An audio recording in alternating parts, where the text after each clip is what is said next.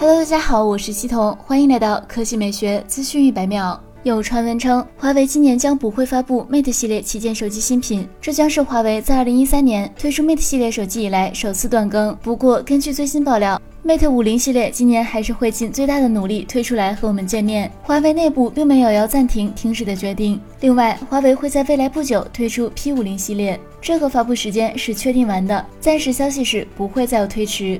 来看第二条新闻，酷派近日宣告，想看鸿蒙的人可以期待一下直播，并在海报中表示致敬鸿蒙，今晚见。不过，根据目前信息，这次酷派其实是在蹭华为鸿蒙系统的热度，可能会推出一款类似于 Harmony OS 的安卓 UI，并且这款安卓 UI 的主题就叫做致敬鸿蒙。现在，酷派官方微博已经删除了鸿蒙话题的相关微博，而且酷派快手直播间并没有鸿蒙相关的内容。两位主播带货销售酷二零手机期间夹杂。着一些抽奖，酷二零手机于今年五月二十五日发布，采用六点五二英寸六十赫兹 LCD 屏幕，搭载十二纳米制成的联发科 Helio G 八零处理器，内置四千五百毫安时电池。在之前的机型就是发布于二零二零年的酷十二 A，目前旗下产品稀少。